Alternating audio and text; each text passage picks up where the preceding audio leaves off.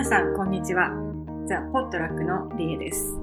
ザ・ポットラックキャスト、記念すべき第1回目をお届けしています。このポッドキャストでは、ザ・ポットラックの私、リエと、えー、なぎさが、アメリカはサンフランシスコやニューヨーク、時々東京の気になるプロダクトや企業、ブランドについて異なる角度から読み解いていきます。はい。よろしくお願いします。よろしくお願いします。初回。始まりました。始まりまあ、した。かぶった。はい。はい。えっ、と、じゃあ、まずは、あの、初めましての方も多いと思うので、えー自己紹介からしましょうか。じゃあ、先になぎちゃん、お願いします。はい。えっ、と、ザ・ポットラックのなぎさです。えっ、と、私は7年前ぐらいからずっとフリーランスで活動をしていて、えー、と、その前は、あの、ラグジュアリーのブランドとかで PR をやっていたんですけども、フリーランスになってからは、えっ、と、その PR の経験だったりとか、ファッション業界での経験だったりとか、あとは、そうですね、昔から割とこう、インターネットとかデジタルとかガジェットとかが好きだったので、まあそのあたりの興味範囲を掛け算して、いろんなマーケティングとかコミュニケーションのコンサルだったりとか、なんか企画のプランニングだったりとか、コンテンツ作ったりとか、あとは執筆活動なんかもいろいろさせていただいていて、あの、ファッション雑誌のシュプールのウェブ版で、各週であの連、あの、ガジェットの連載を持っているので、あの、ぜひ見ていただければ嬉しいです。みたいな感じですかね。なんていう、あれでしたっけ、えっ、と、シュプールの連載のタイトル？連連載ですか？連載のタイトル恥ずかしいんですけど、市川渚のデジタルスタイリッシュライフっていう、あの、編集の方がつけてくれたんですけど、あの、はいググりやすいようにね、聞いとかないとね。そうそうそう、そ うそうそうそうそう、あの、ググってみていただければ。ね、はいあの、かなりマニアックに自分で全部使い込んで書いて、毎回書いてるよね。うんそうです。ね。あの、必ず、まあもちろん、あの各企業さんからのプレスとして貸し出しさせていただいたりとかってものもあるんですけど、基本的にはほ必ず借りたものも自分で買ったものも絶対自分で使って、お、これは紹介する、こう、なんだろう、べきだなっていうものを必ず選んで、あの書いてるっていうのはすごいありますね。うん大大事ですよね。はいなんかね。大事ですね。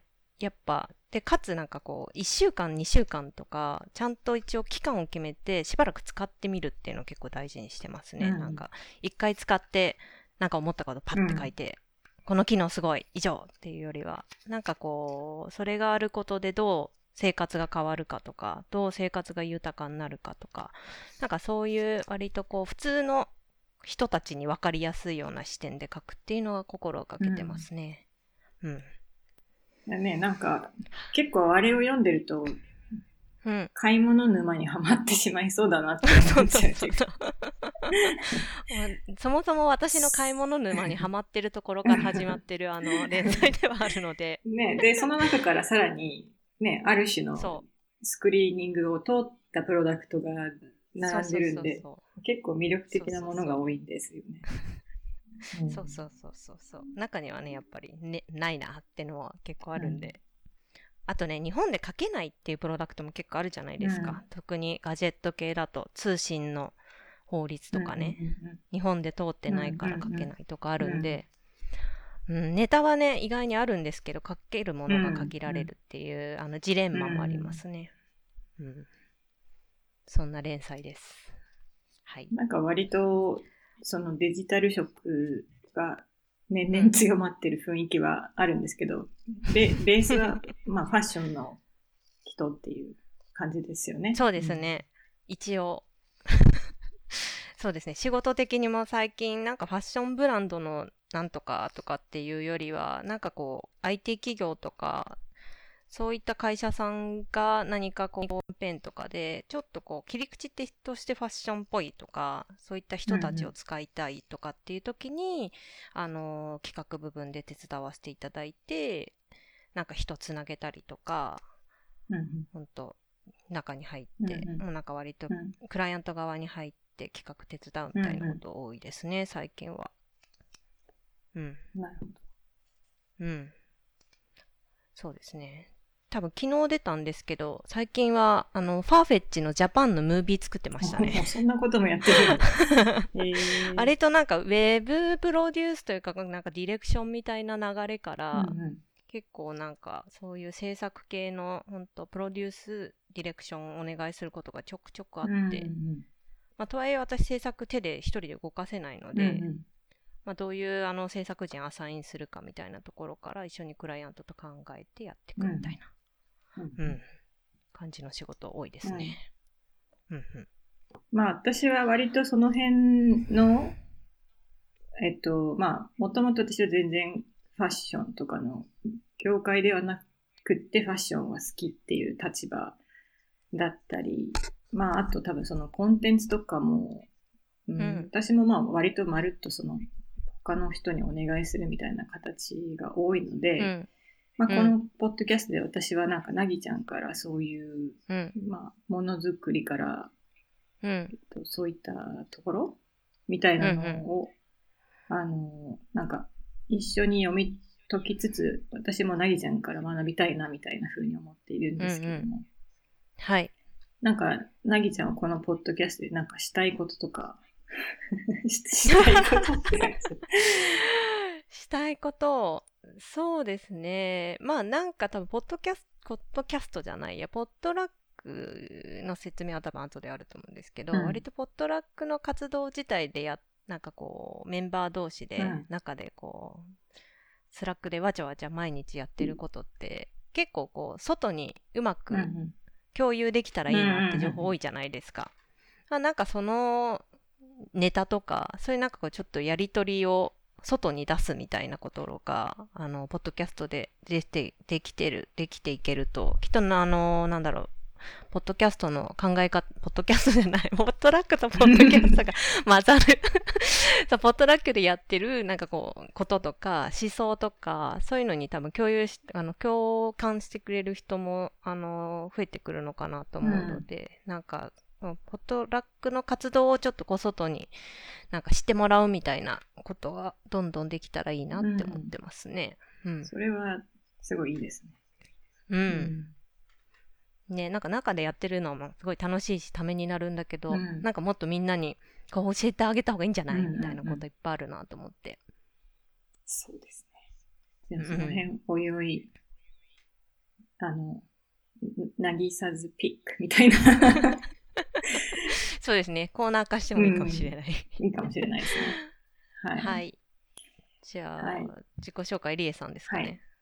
はい。はい、えっと、私はあのコンシューマー向けのビジネスにあの実は15年以上携わっていまして、うん、まあ、まあ、本当の本当の最初の2年はあの証券会社で営業やってたんですけど あの 意外。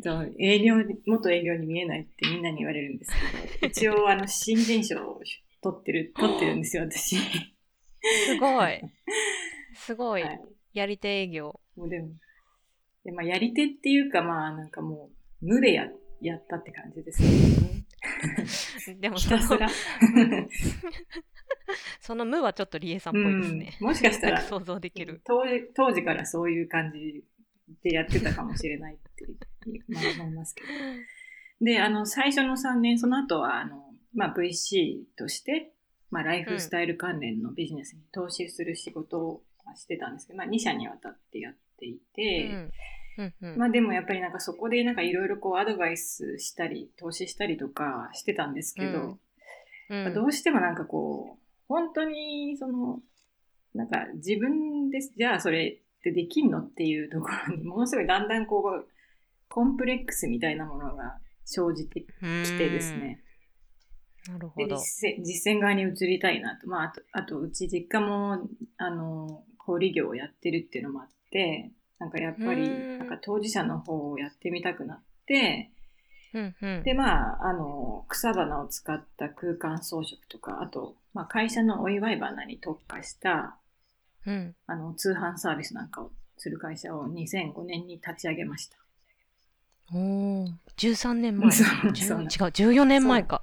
まあ、実は、すごい、まあ、前だ。ある意味、 Direct to Consumer でうんうん、うん、まあ、ネットだけで店舗もなくて、あの、スタートして、で、まあ順調だったんですよ。で、まあ2年目にうんうんショールーム型店舗をですね、青山に作って、まあやってたんですけど、あの、リーマンショックで、まあメインにしてた法人需要ががっくりなくなってしまって、まあそれで店舗を撤退、うんうんうん。で、店舗を作る時の借り入れ残るみたいああ、2008年でしたっけ、リな。ーマンショックっ。て。そうですね。で2009年に閉めたんですよね。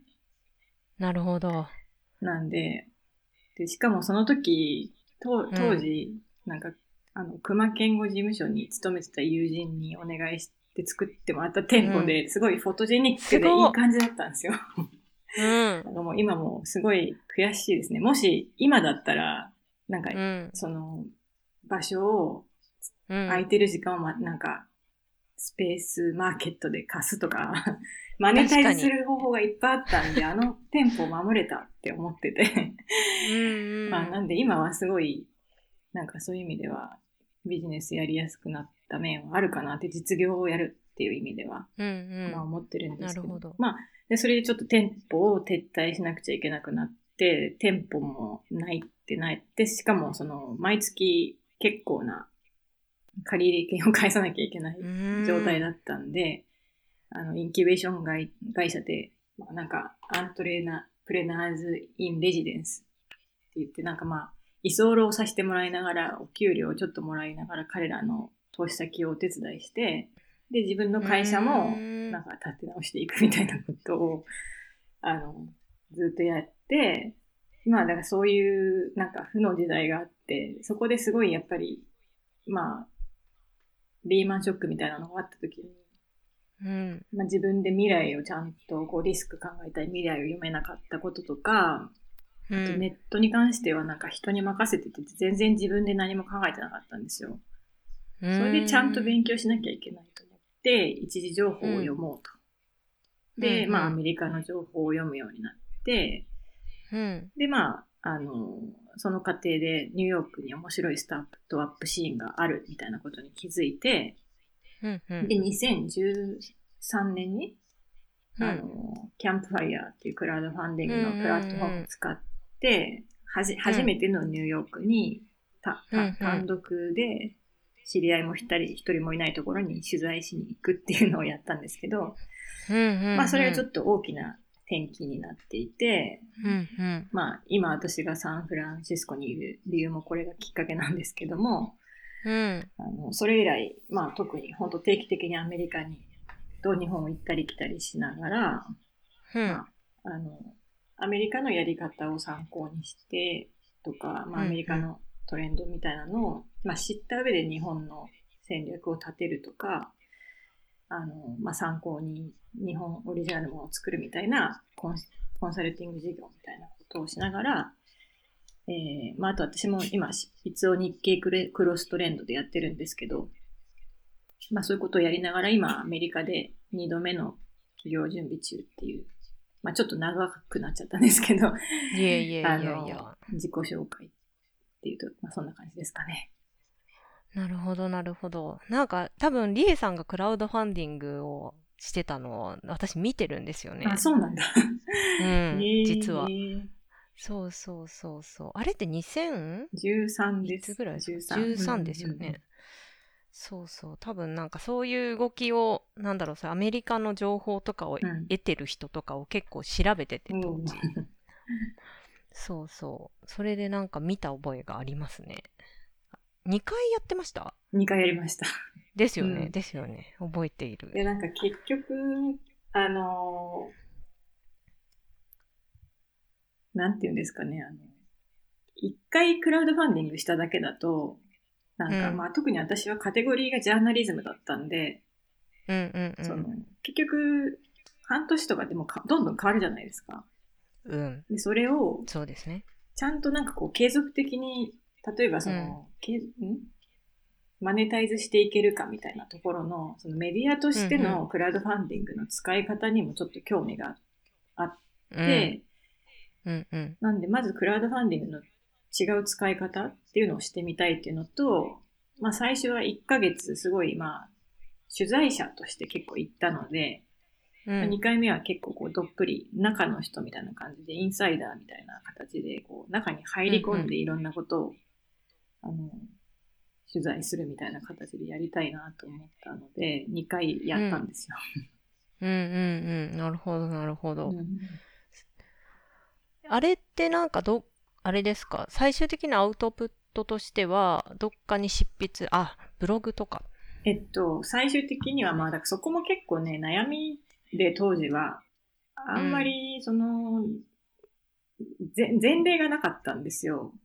だから、支援者がいるので、あんまり外にも書けないなっていうところで、まあちょっともう今、ないんですけど、まあ、当時はちょっと日経で、こコラムとして、一部抜粋で私のうん。旅も書かせていただいたんですけど、あの、ほとんどは、その、もう、支援していただいた方だけに、レポートを出してるんです。と、報告会で、まあ、ちょっとした情報は Facebook とか Twitter に出すみたいな感じでやってたんですけど、まあ、今思えばもっと情報出した上で、レポートも出した方が良かったなと思いますね。うん、だ結局そんな伝えきれないんで、そんなブログ書いたところじゃ。うんそうですよね。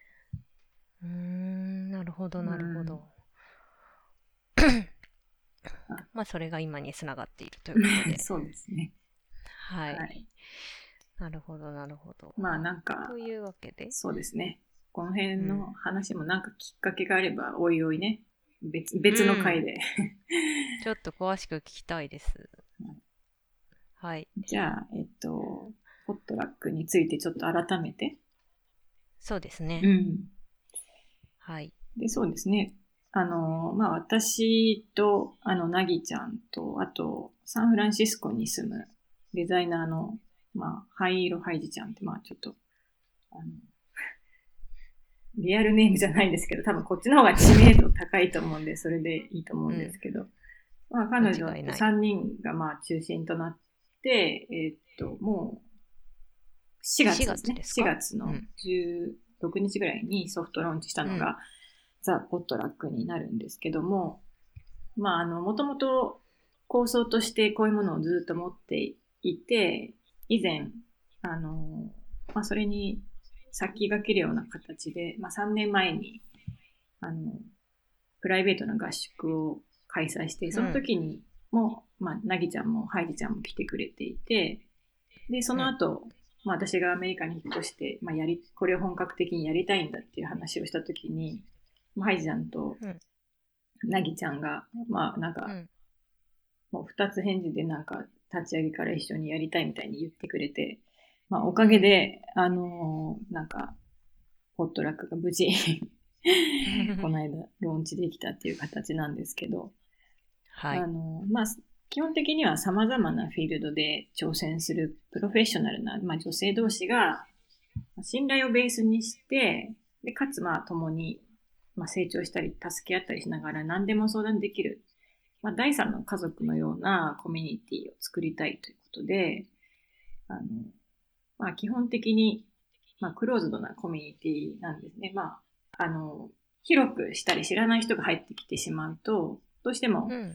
あの、話する内容がこうちょっと躊躇したり、共通の話題が見つけづらいみたいなところがあると思うんですけども、まあ、こういうもともと、あの、そもそもこう、まあ、信頼して、友人としても、なんかずっと付き合っていけそうだなっていう人だけを最初、まあ、あの、声をかけて、あの、うんやっているって形になるんですけども、うん。まあでも、私たちと同じように挑戦する女性を、まあ、エンパワーメントしたいみたいな考え方をみんな持っていて、まあ、なので、えっと、まあ、さっきちょっと話も出ましたけど、 Slack 含めて、えっと、こう、中でやっていることだけじゃなくて、えーそこの活動の中で得た情報とか私たちの知見っていうのを一部、なんか、あの、世の中に公開して、えー情報発信もしていきたいなと。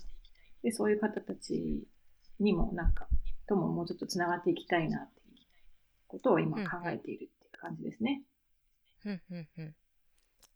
そうですね。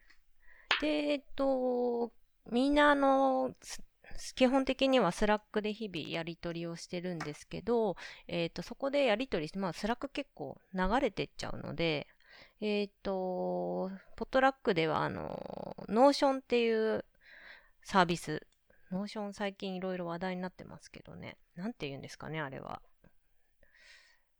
なんかあの、スプレッドシートと Evernote と、うん、なんだ、 Trello と、すべてが一緒になって割らないで一つになった感じですね。の、えっ、ー、と、 Notion っていうサービスを使って、えっ、ー、と、それを、あの、ウェブサイトとして使い、えー、そこにみんなでリサーチした情報とかをあのまとめてたりもするんですけど、えっ、ー、と、ゴールデンウィーク前に、えー、1個データベースを公開していて、えー、まあ結構ポトラックの今の現状のメンバーがみんな興味を持っている範囲ということで、えー、女性の消費者向けのスタートアップのデータベースっていうのを、えーと、公開してます。で、結構みんな詳しくいろいろ書いてくれていて、えっ、ー、と、ロケーションとか、あと調達額なんかで、あの、相当もできるので、結構便利で、私も、あの、スタートアップ、どんな状況だっけな、みたいな時に、ちゃちゃっと見て、調べられたりして、結構、あの、使わせていただいてるんですけど、あ、探していただいてるとか、自分も活用してるんですけど、あの、皆さんもあの、どなたでもご覧でいただけるようになっているので、ぜひあの、ご活用いただければと思います。で、えっと、近日は、あの、一応みんな、メンバーみんなで運営しようって言っている、うん、インスタグラムの方も、あの、始まる予定なので、ぜひこちらも楽しみにしていただければと思います。はい。はい。そうですね。ね。いや、本当自分たちが欲しいものみたいなのを作って公開してるので、うん、あの、うん、ぜひ皆さんも活用していただきたいなと。ね。うんそうそう。個人的にもなんかリサーチめちゃするんだけど、それをどううまく、こう後に活用できる形で、あの、蓄積しておくのかっていうの結構個人的にも課題に思ってたので、うん、なんかすごいあのデータベースみんなで作っていくみたいなのはすごい個人的にも助かるなっていう感じありますね。うん、そうですね。結構網羅性も今はやっぱりどんどん新しいサービスが出てくるんで、うん、やっぱりちょっとね、忘れちゃったりとか、そうそうそう偏りを防いでくれるみたいなところもあっていいですよね。うん。で、 Notion 使ってるんで割とこう、なんて言うんだろう。更新性もいいというか、うん、あ、なんかこの状況変わったぞって言ったら気づいた人が更新しとくっていう、うん、スタイル。ちょっと今一個思い出したのを更新しなきゃなって そうそう、そういうね、うん感じで、みんななんかこう、無意識のうちになんか貢献してるみたいな形がいいですよね。うんうん、普段の、あの、みんなと日々、クローズドの Slack 上で気になったプロダクトとかニュースを、それからなんかまあ普通に相談事とかポストをし合って、すごいいい感じの議論が日々なされてるんですけど、使ってみて、なぎちゃん的にはどうですか、そうですね。やっぱりこう、まあ、正直なところ、やっぱこう、なんだろう。パブリックでは話しづらいことってやっぱ確実にいろいろあるじゃないですか。うん、で、なんかやっぱそういうちょっとセンシティブな内容とか、自分の中でもやって思ってるんだけど、ソーシャルには書けないし、なんかこう、普段日本で会うような人に相談することでもないかなっていうことをなんか Slack 上でこう気軽にやり取りして、なんかこうみんな結構真面目に考えてくれるから、なんかこうみんなの意見聞けるのはすごい、その場があるっていうだけで結構救われる気持ちになる感じはありますよね。うん。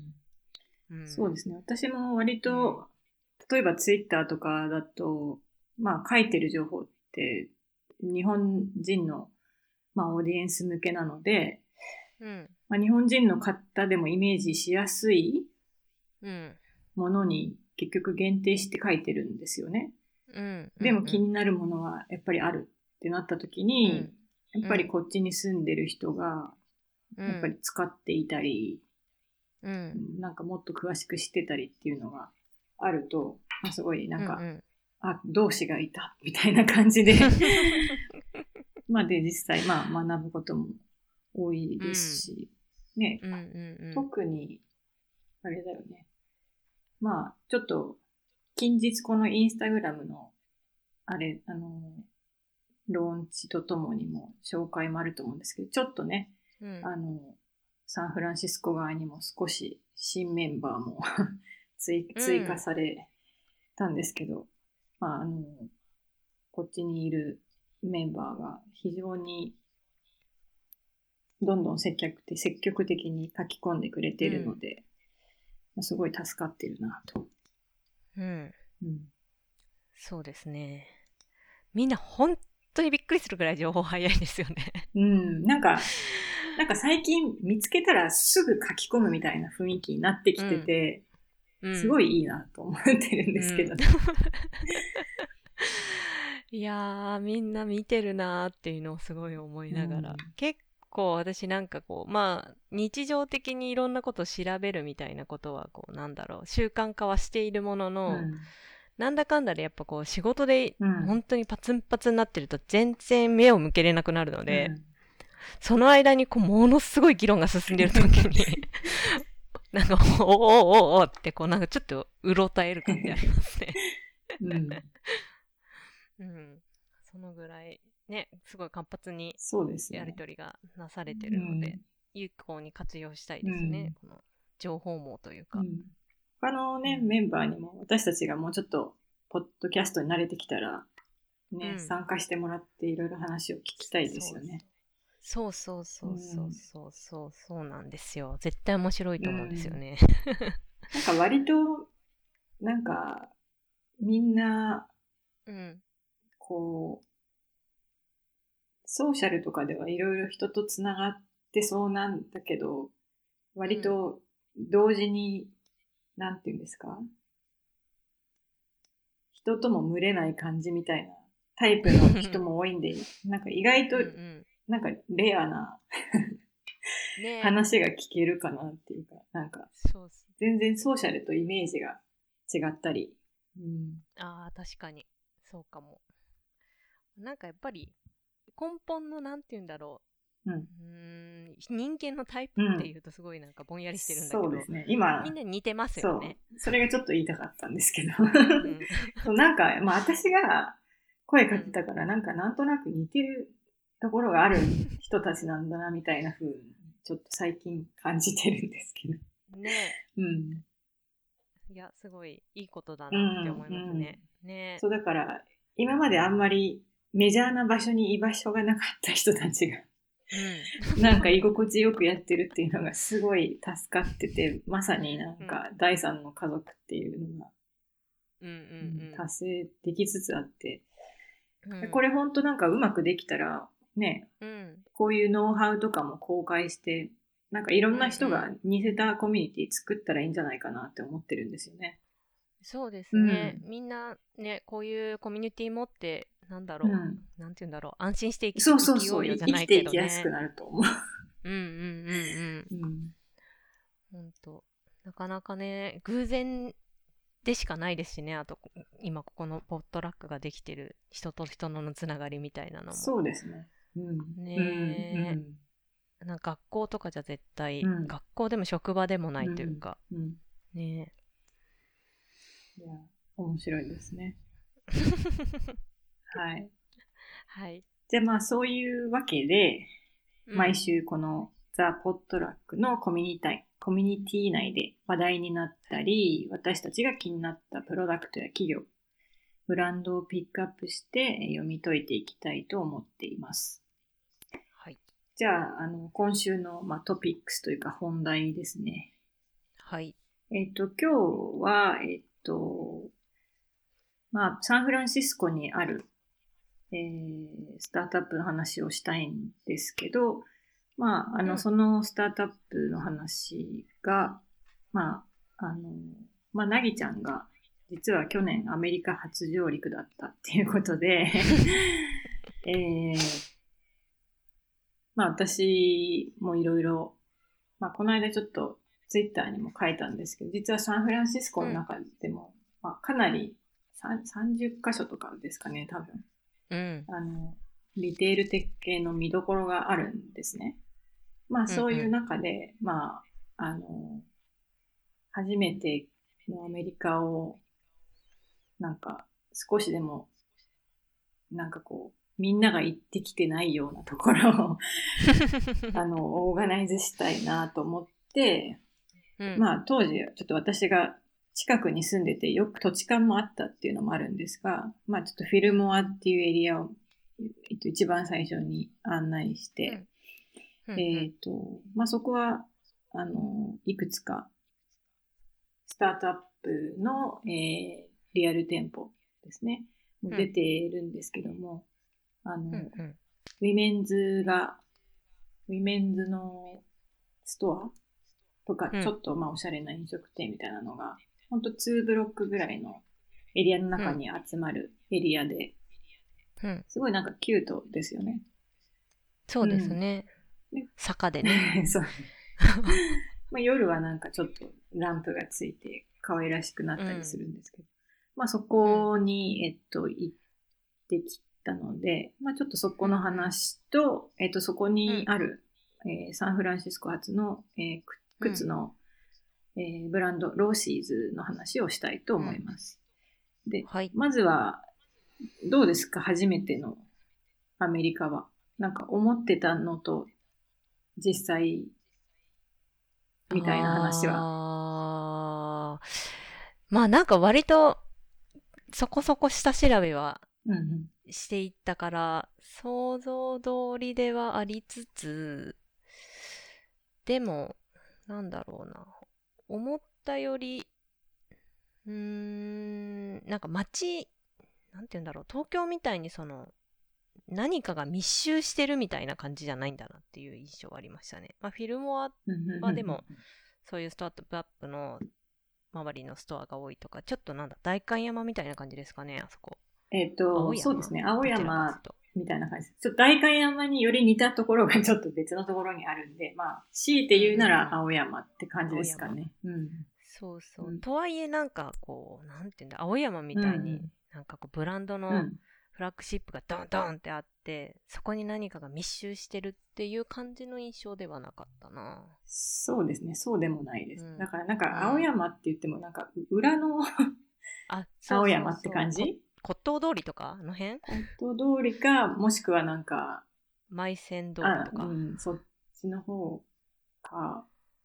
そうですね。な何にしろちょっと裏、裏路地系ですかね。ね うん、そうそうそうそう。なんかそれぞれのお店もそこまで大きくないし、なんかこうちょっとちっちゃい商店みたいな、なんかこう規模感のお店が並んでて、うんうん、日本にはあんまりないなっていう、うん、まあ、昔のそれこそ代官山っぽいなっていうのはちょっと思ったポイントではある。昔の代官山は私がむしろわからないっていう。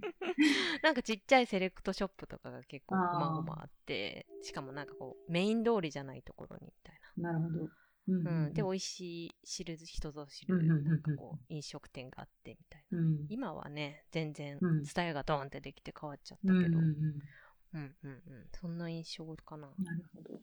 うん、あとは単純におしゃれができないっていうのありましたけどね、うん、サンフランシスコ全体として。あそうですね。あの、うん、来る前にあのなんかすごい私からね、こういうのを着てこないでくださいリストみたいな。そうそうそう。なんでもほとんどこうユニクロばっかり持ってくっていう。そうそう、そんな感じでしたけどね。それは結構一番、個人的には結構苦になるポイントでもあるというか、うん、着たいものが着れないなっていう。うん、そうなんですよね。うん。いや、あの、ちょっと補足すると、まあ、サンフランシスコ、うん、今ちょっと本当に治安があんまり良くなくて、うん。あの、まあ、パッと見て、観光客だってわかると、うん、えっ、ー、と、まあ、盗難のターゲットになってしまうんですよ。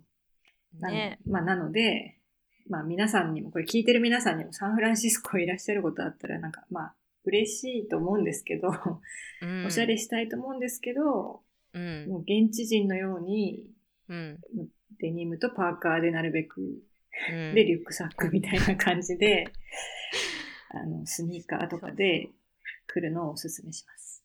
ね、うん。そうだから、ほら、カメラとかも出さない方がいいって言われたから、なかなか個人的に苦なこと多いっていうのは。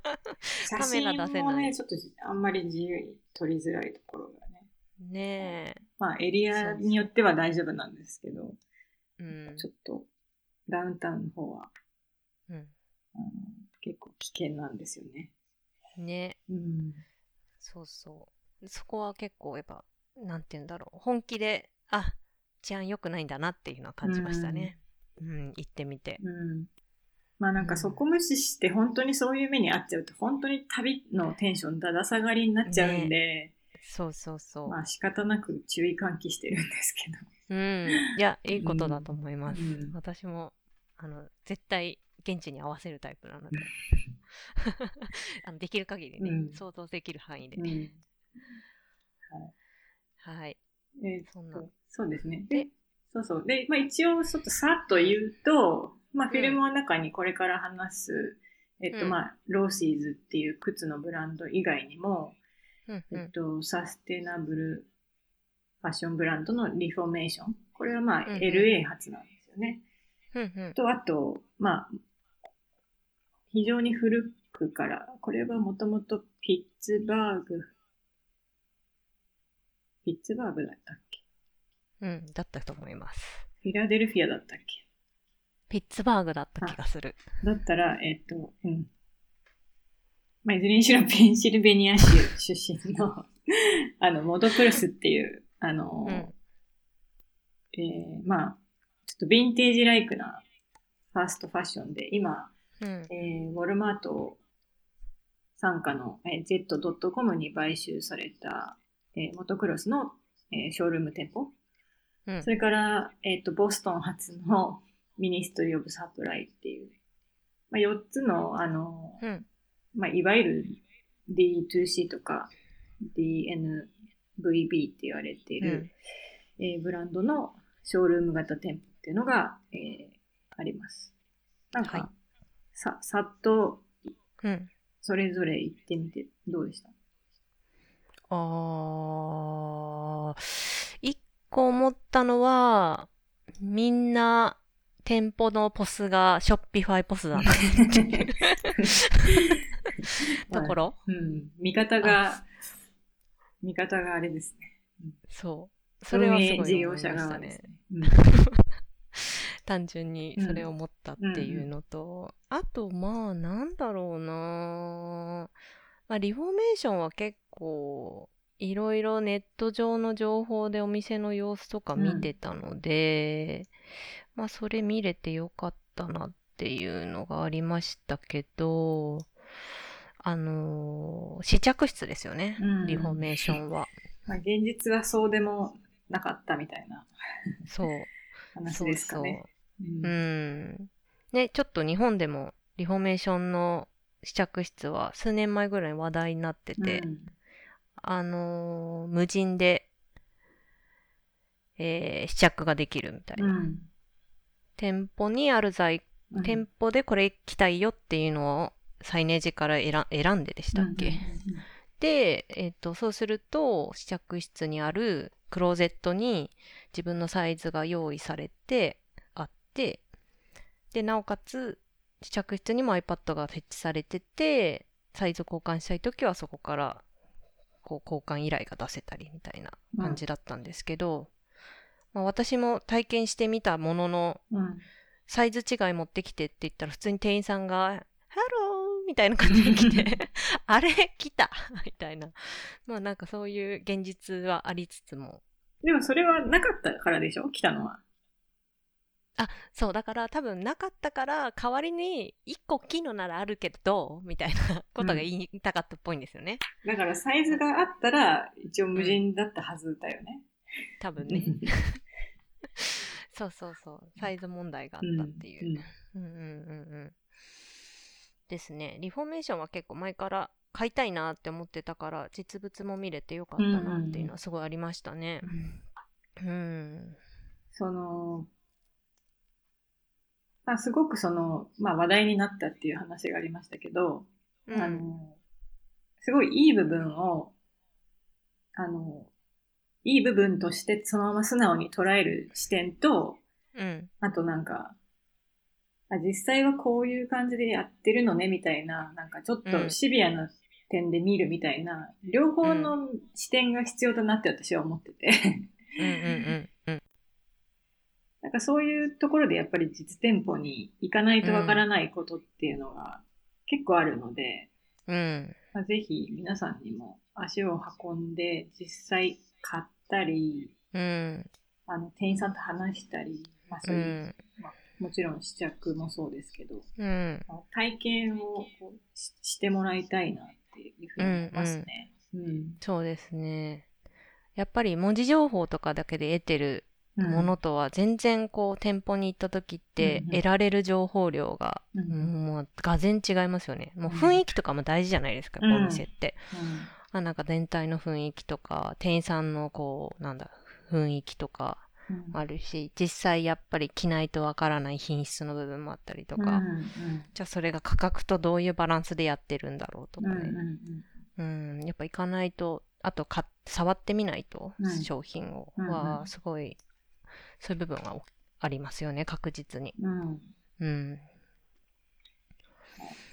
まあはなんか一個一個掘ると結構時間かかるんで、まあまあもし、えっと、い。うん。この企業について知りたいよとかがあれば、あの、うん。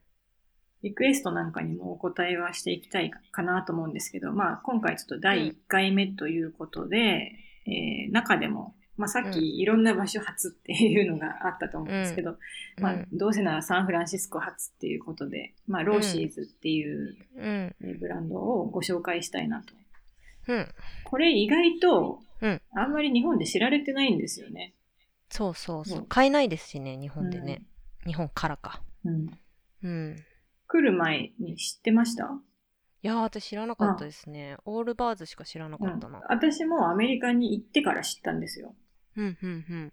なので、まあ意外と、あの、まあ今はかなりサンフランシスコ内でも知名度があるぐらい、まあすごい流行ってるんですけど、うんまああ、の、うん、オールバーズと、まあある意味すごい共通する部分が多いというか、これもあのサンフランシスコに本社を置く、まあ、サステナブルなシューズブランドなので、うん、で、えっと、このシューズ自体がリサイクルペットボトルを、あの、なんか特殊な編み方でこう、シームレスに編んで作っていて、うん、で、なんかどんな服装にもなんか合う、美しくて履き心地のいいフラットシューズっていうのが、まあ、看板商品ですね。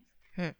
で、一番人気がなんかあの、とんが、先っぽがとんがったポインテッドトータイプのフラットシューズで、うん、まあ、これ、本当ベイエリアの女性の間で大人気で、うん、えっと、特に去年は、あの、ミーガン・マークルさん、今、うんメーガン・ヒヒ。もなんか履いててちょっと話題になってたんですけど、へえ、知らなかった。うん、へえ。そうなんですよ。黒いの履いてました。あのトレンチに合わせて。ああ、なるほどね。はいへえ。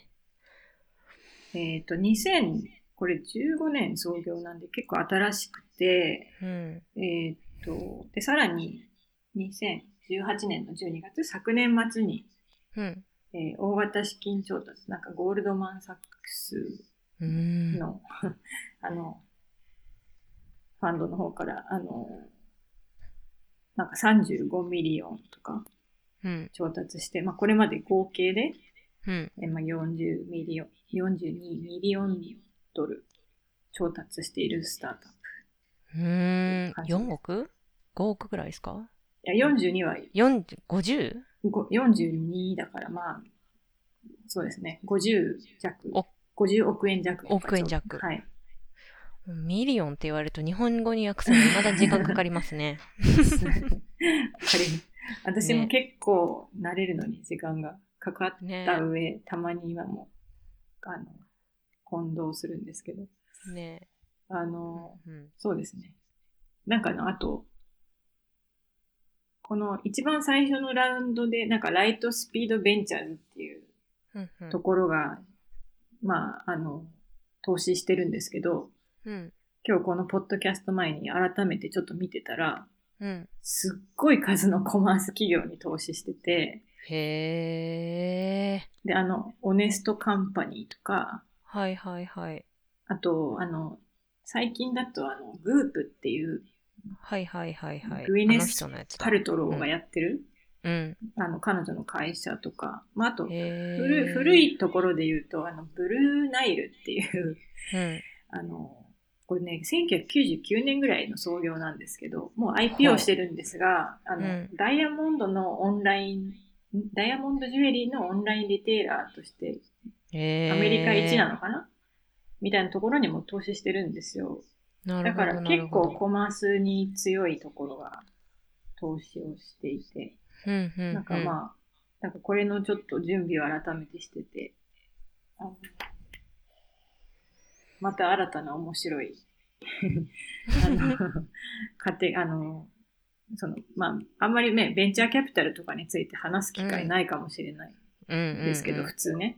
うんでもなんか結構こう、あの、投資してる会社のポートフォリオとかで、一気にその、コマースだけでもうん。100社ぐらいあるのかななんかもうすごい数あったんで。なるほど。うん。グープはこの間日本でもなんかなんかやってましたね。ミッドタウンとかでしたっけ？なんかそんな感じで。そうそ私もなんか、アドですごい出て。うね。そううんそうそう。すごいインスタアドにめっちゃお金かけてるなと思いうんながら。うんうんうん。まあちょっとローシーズに戻りますかね。あ、そうですね、話がずれはい。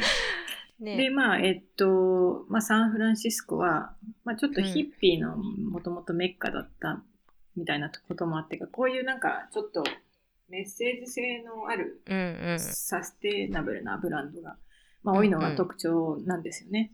うんうん。なので、まあ、私はもともと結構そのニューヨークのコマースも割と見てたんですけど、サンフランシスコ発のものと、うんえっと、ニューヨーク発とかだとなんか割とブランドの作り方が違いますね。はいはいはいはい。まあそういう意味でこう、オールバーズとうん。え似てるっていうのは、まあ共通する点が多いっていうのは、まあすごく興味深いですし、まあある意味、うんまあうん有名なエバーレーンなんかもうん。同じような発想だな。うんうんうん。なぎちゃんはあの、初めてこの店舗に行ってみて、どういう印象でしたか？そうですね。私そう、連れて行っていただいて初めて知ったので、まあなんか単純に物として普通に魅力的だなっていうのがうんうん。思って、あらやだ可愛いって言って、速攻私は一足買ってきたんですけど、ね。うん。なんかあのー特殊な編み方したニットの一体成形みたいなニットで作られているって話がさっきリエさんからあったと思うんですけど、そうだからニットシューズなんで、とにかく楽なんだけど、あのーすごい、なんだろう。あの、靴としてのカッティングが普通に綺麗で、足がやっぱりちゃんと綺麗に見えるみたいなところは、女性にリアルに支持されてる理由なんだろうなっていうのはすごい思うというか、正直ちょっとやっぱりオールバーズとかは、なんかわかるけど、なんかすごいそれ自体がおしゃれでものすごくスタイリッシュかって言ったら、まあ、好みもあると思うんですけど、個人的には女性がなんかすごいこう、美しく履くような靴ではないなっていう印象があって、うんなんかその意味で、なんかローシーズは全然違うカテゴリーでもあるんだなっていうふうに思いましたね。そうですねただうん、たんあれですね、多分。あのー、ツイッターとかで確か、あのー、やすこちゃんうん。とかも言ってたけど、日本人の足にはちょっと、なんだろう、幅が狭いのかなっていうのはうんうん、なんか見てて思いましたね。うん。逆に結構、私は、割と日本人っぽくないああの薄い足をしてるんで、うん。すごいぴったりだったんですけど、なんかその部分は、ちょっと合う合わないはありそうだなと思いつつ。うん。そうですね。あのー多分この革靴とスニーカーの中間地点みたいなことだと思うんですすよ。この、まあ、発想としてはオールバーズうんうんもローシーズも。うんなんかそこが結構テックと組み合わさって、うん。新しいものづくりっていうのが誕生してるんだなっていうのが、うん。まあ、すごいサンフランシスコ的で、その、なんていうんですか、ヒッピー的な部分じゃなくて、テックうん。的な意味でも、うんうんまあ面白いなと思っていて、うんうん。で、なんかその靴の編む動画みたいなやつとかもなんか見,、うん。見たんですけど、なんかそういう、なんか駆使して、なんかアルゴリズムみたいなの。履きやすさを実現みたいな。うん。で、なんか確か、なぎちゃん靴のブランドね、ん。なんか前手伝ってたりとかしてると、う。結構詳しいと思うんだけど、うん。なんかその、そういう分野のプロじゃない人から見ると、その、うん。形の綺麗さそうじゃないさみたいなのっていうのがうん。わからないんだけど、うん。なんか割となぎちゃんはあれも入った瞬間、なんか結構、あ、これはいいみたいな感じで、すごい合格点が出てたんで、うん。なんかその辺こう、プロダクトデザイン的な部分のうん。観点からのなんかちょっとコメントを聞きたいなと思ってて。ああ、なるほど。なんですかね。うーん。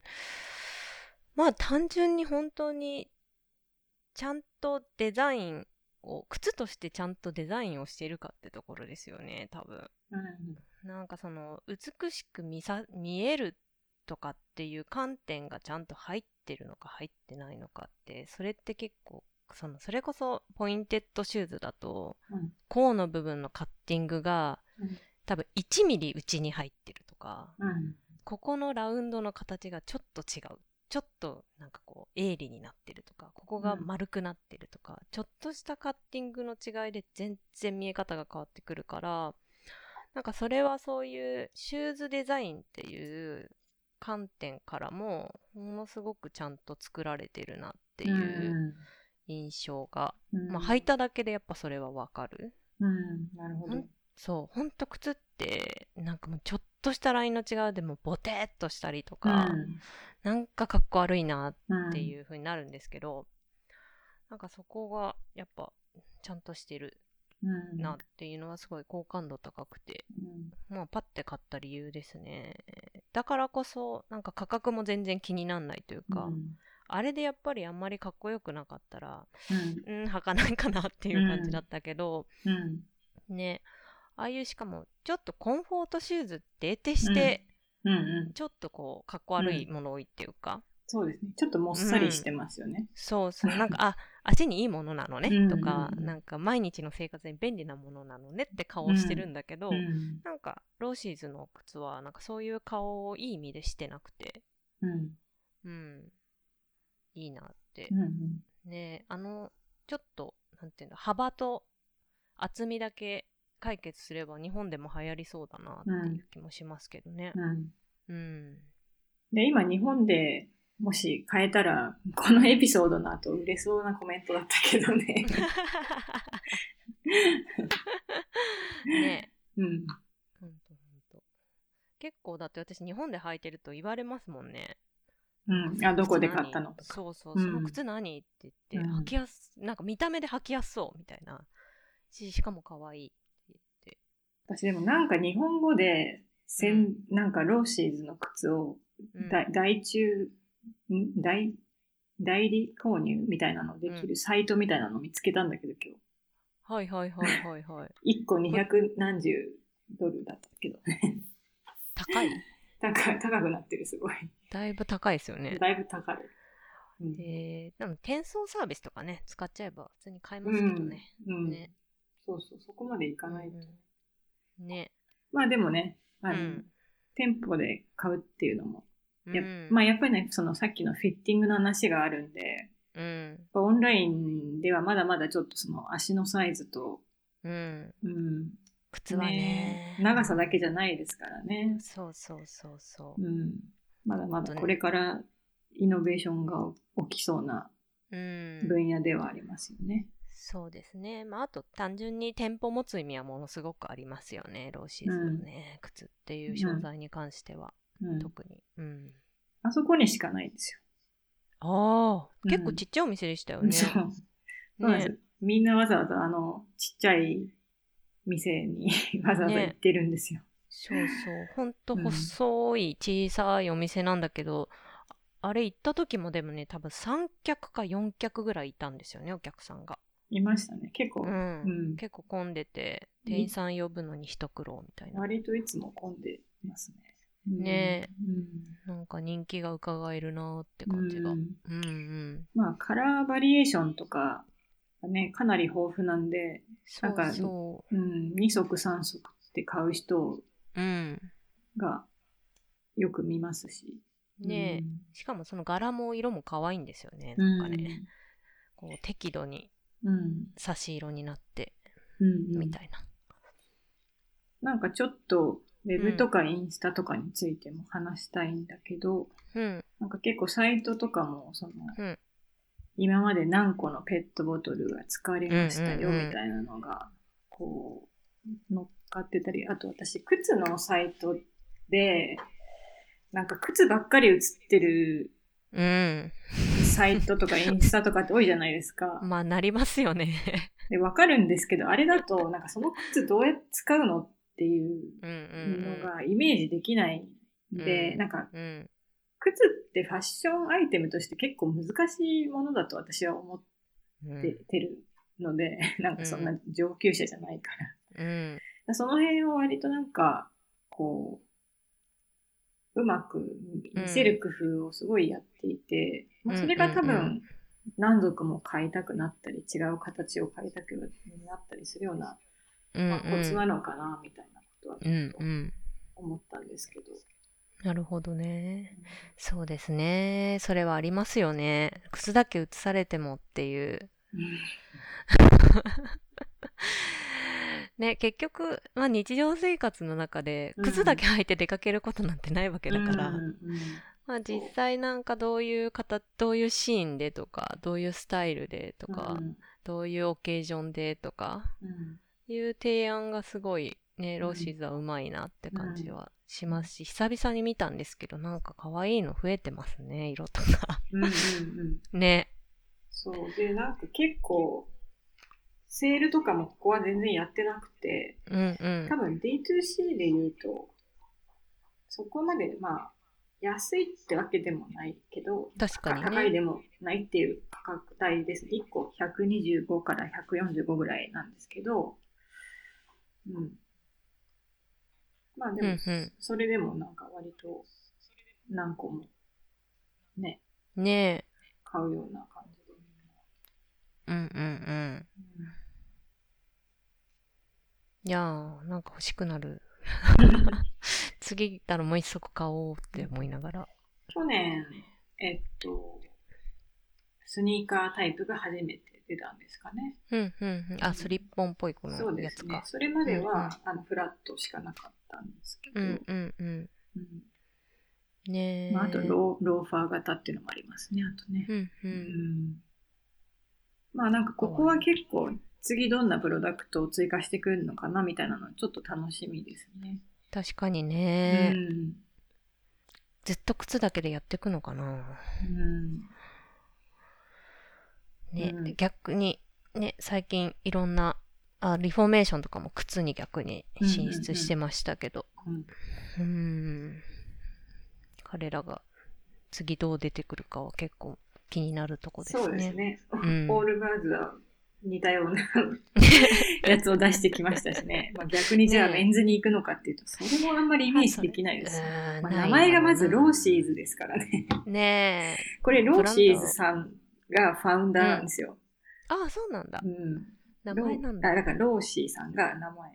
ローシーさんがファウンダーだからローシーズのシーズ方ですけど。なるほど。なるほど、なるほど。うんまあ、メンズにはいかないだろうな。ねえと。なるとやっ、まあ、このまま靴なのか、うーん、ね小物とかね。ねわかんないけど、気になりますね。気になる。うんうんうんまあなんかこういう感じで、はい。ちょっとまあ、1回目ということで若干、うんあの、手探り感は満載 なんですが、はい。まああの、今週のはい。ザ・ポットラックキャストはこの辺で、えはいと。させていただきたいと思うんですけど、はい。はい。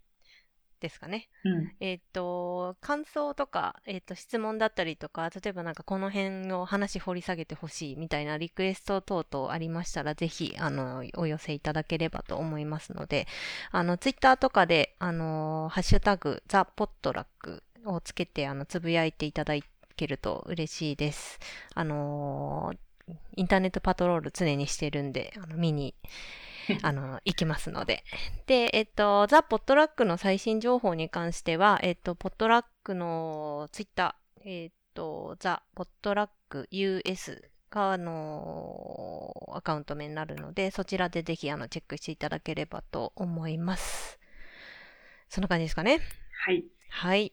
はいじ。ゃあ、では、あーザ・ポットラックのリエと、はい。渚がお届けしました。来週もお楽しみに。お楽しみに。ではでは。ではでは。